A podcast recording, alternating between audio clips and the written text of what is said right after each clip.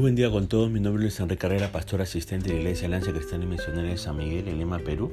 Quisiéramos tener la reflexión del día de hoy, el jueves 6 de octubre del 2022. Hoy nos corresponde ver el pasaje de Ezequiel capítulo 20 y hemos querido titular a este devocional Cuando un padre se cansa. Fíjese que el amor de un padre es tan grande que no importa cómo sea su hijo, siempre tiene la paciencia para esperarlo. Esto es lo que hace pensar a la gente que un padre nunca se cansa de sus hijos. Pero hay situaciones que nos desgastan, nos hacen perder la tolerancia, la paz y tranquilidad. Las circunstancias adversas irritan a los padres, provocan relaciones ásperas con las personas que nos rodean. Es necesario que revisemos nuestro comportamiento para evitar consecuencias graves que después no podamos arreglar.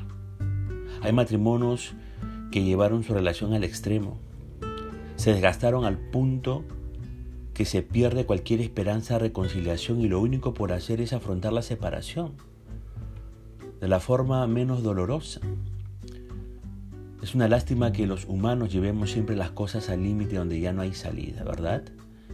Intentamos recuperar a los hijos cuando ya es imposible que vuelvan. Buscamos ayuda para nuestro matrimonio cuando ya nos sacaron las maletas a la calle. Sabemos lo que tenemos hasta que lo perdemos. De la misma forma que llevamos nuestra tolerancia al límite, es probable que algunos han desgastado la tolerancia de Dios. Así usted no lo crea. Y como lo escucha, hay algunas personas que han desgastado la tolerancia de Dios. Déjeme decirle que Dios también se cansa de la rebeldía de sus hijos y toma la decisión terrible de ya no hablar más. Fíjese lo que dice el versículo 1 al 3 de este capítulo 20 de Ezequiel. Aconteció en el año séptimo, en el mes quinto, a los diez días del mes, que vinieron algunos de los ancianos de Israel a consultar a Jehová y se sentaron delante de mí. Vino a mí palabra de Jehová diciendo, Hijo de hombre, habla a los ancianos de Israel y diles, así ha dicho Jehová el Señor, ¿a consultarme venís vosotros? Vivo yo que no os responderé, dice Jehová el Señor. Los ancianos vinieron a Ezequiel para consultar a Jehová, pero él se negó a que le consultasen, en lugar de lo cual les recordó sus repetidas rebeliones contra él. Los ancianos consultaban al Señor, pero sus corazones de esos ancianos estaban muy lejos de él, porque ellos eran idólatras. Ahora de aquí aprendemos algo nosotros. Si nosotros permitimos ídolos en nuestras vidas, esos ídolos nos van a impedir recibir las respuestas de Dios a nuestras preguntas, a nuestras consultas e interrogantes. Cuando Dios nos muestra nuestros pecados y nos muestra su gracia conduciéndonos al arrepentimiento de esos pecados, hay muchas personas que se aburren de esa actitud de Dios y dicen, lo hemos oído tantas veces, ¿no? O la Biblia está llena de mandamientos y prohibiciones, no contiene algo que no sea juicio y etcétera. Y si nosotros nos quejamos de esa manera, o seguimos poniendo excusas para justificar nuestras rebeliones y nuestros pecados, en vez de reaccionar correctamente a la palabra de Dios, entonces ¿sabe qué? Nos encontramos en el peligro de permanecer tibios. Y a los tibios, dice el Señor, Dios los vomitará de su boca. Ahora, ojo con lo que les voy a decir. Llega un momento en la relación de un padre con sus hijos que él prefiere hacerse a un lado y decirles hagan lo que quieran, por no utilizar una expresión que tal vez usted ya, ya la conoce. Y Dios también le dice a su pueblo, hagan lo que quieran. Fíjese lo que dice el verso 39 de este capítulo 20 de Ezequiel. Y a vosotros, oh casa de Israel, ha dicho Jehová el Señor, andad cada uno tras sus ídolos y servirles, si es que me obedecéis pero no profanéis más mi santo nombre con vuestras ofrendas y con vuestros ídolos. Fíjese lo que dice el texto, los israelitas rendían culto a los ídolos y también daban ofrendas a Dios. No creían que su Dios era el único Dios verdadero. Lo adoraban junto con los otros dioses de la tierra. Quizás disfrutaban los placeres inmorales, los cultos a los ídolos. O tal vez no querían perderse los beneficios de los falsos dioses supuestamente, que supuestamente ofrecían. Y mire, hoy en día, a menudo las personas creen en Dios y como ofrendan Y como ofrenda, asisten, como ofrendan a Dios, asisten a la iglesia o hacen algún servicio, pero siguen aferradas a los ídolos, a los ídolos del dinero, del poder, del placer, siguen aferrados a los ídolos de las imágenes, de las vírgenes, de las cruces, a los ídolos de los horóscopos. ¿Por qué? Porque no quieren perderse ningún posible beneficio. No obstante, ¿sabe qué? Dios quiere toda nuestra vida y toda nuestra devoción. Devoción a cualquier cosa que no sea Dios es idolatría. Por eso no trate de agradar a Dios y buscar los placeres del pecado a la misma vez. Debe elegir una de las dos. Ahora yo pregunto, ¿qué provoca el desgaste? ¿Qué provoca el cansancio en una relación y sobre todo en nuestra relación con Dios? En primer lugar, no aceptar lo dispuesto por Él y sobre todo sabiendo que es lo más importante para nuestro Padre. Fíjese lo que dice el verso 12 y el verso 20 y 21 de este capítulo 20 de Ezequiel. Verso 12, y les di también mis días de reposo para que fuesen por señal entre mí y ellos, para que supiesen que yo soy Jehová que los santificó, y santificad mis días de reposo, y sean por señal entre mí vosotros, para que sepáis que yo soy Jehová vuestro Dios. Verso 20-21, mas los hijos se rebelaron contra mí, no anduvieron en mis estatutos, ni guardaron mis decretos para ponerlos por obra, por los cuales el hombre que los cumpliere vivirá. Profanaron mis días de reposo Dije entonces que derramaría mi ira sobre ellos para cumplir mi enojo en ellos en el desierto. ¿Sabe qué?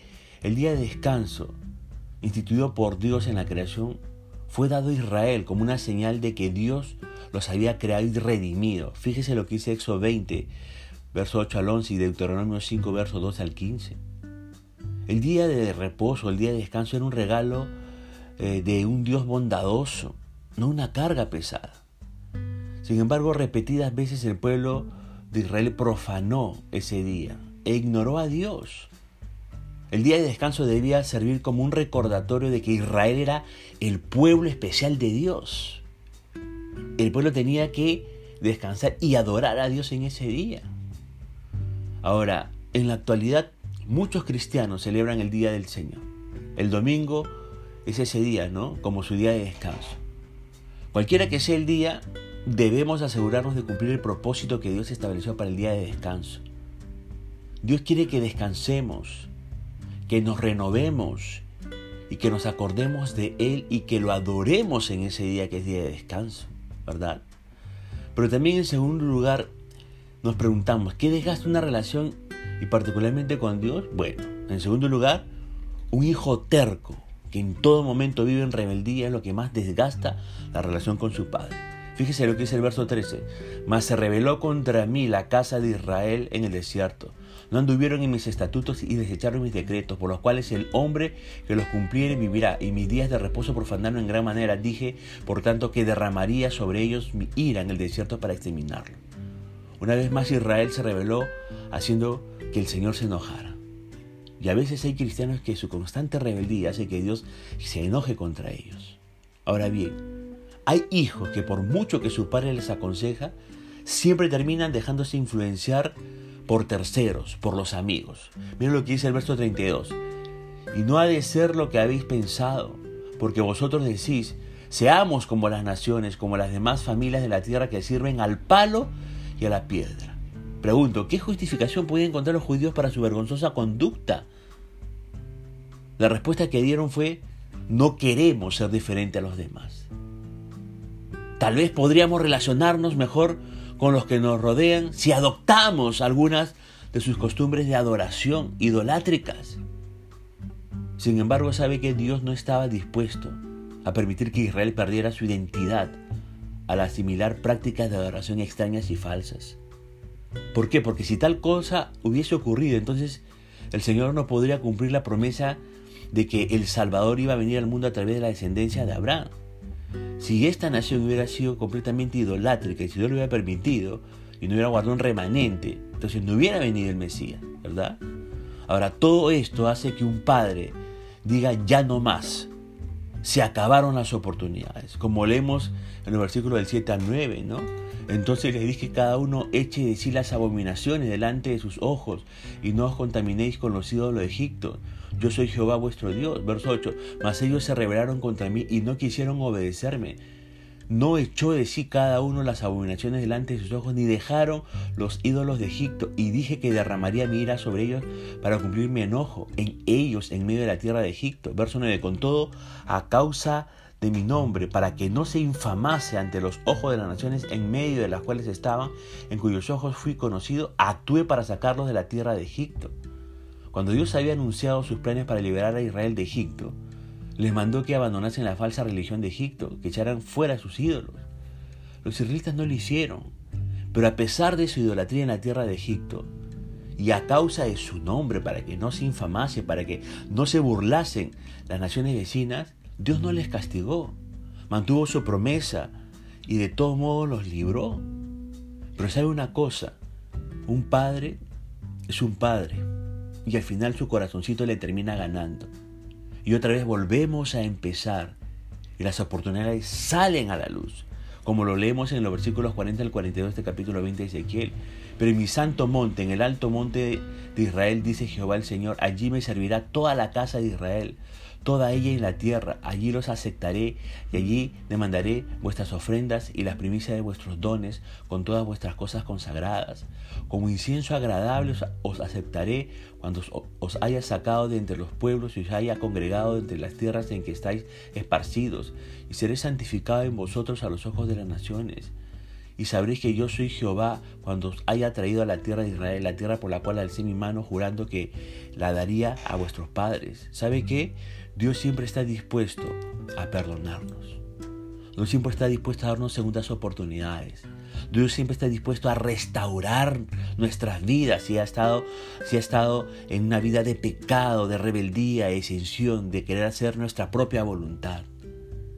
Lo que Él no nos quita son las consecuencias que puede generar la desobediencia que, que cometemos contra Él. Por eso si usted es una persona que no es creyente y que ha vivido alejado de Dios, o usted es un cristiano que ha estado apartado de los caminos de Dios, que sea hoy la oportunidad que usted, que usted tenga para reconciliarse con Dios, para que vuelva a estar en armonía con Él y haga del Dios de la Biblia nuevamente el Dios de su vida y su corazón. Pero también si usted es padre o madre, usted y yo somos hechos a la imagen y semejanza de Dios. Así que si ya estaba cansado de sus hijos, piense en lo que Cristo ha hecho por usted. Si es cristiano o cristiana, déles otra oportunidad si es que han estado viviendo también en contra de usted y en rebeldía. En sus manos está el que ese hogar hermoso que Dios le dio sea un hermoso paraíso. Punto final para el devocional de Dios, deseando que la gracia y misericordia de Dios sea sobre su propia vida. Conmigo será Dios mediante esta nueva oportunidad. Que el Señor le bendiga.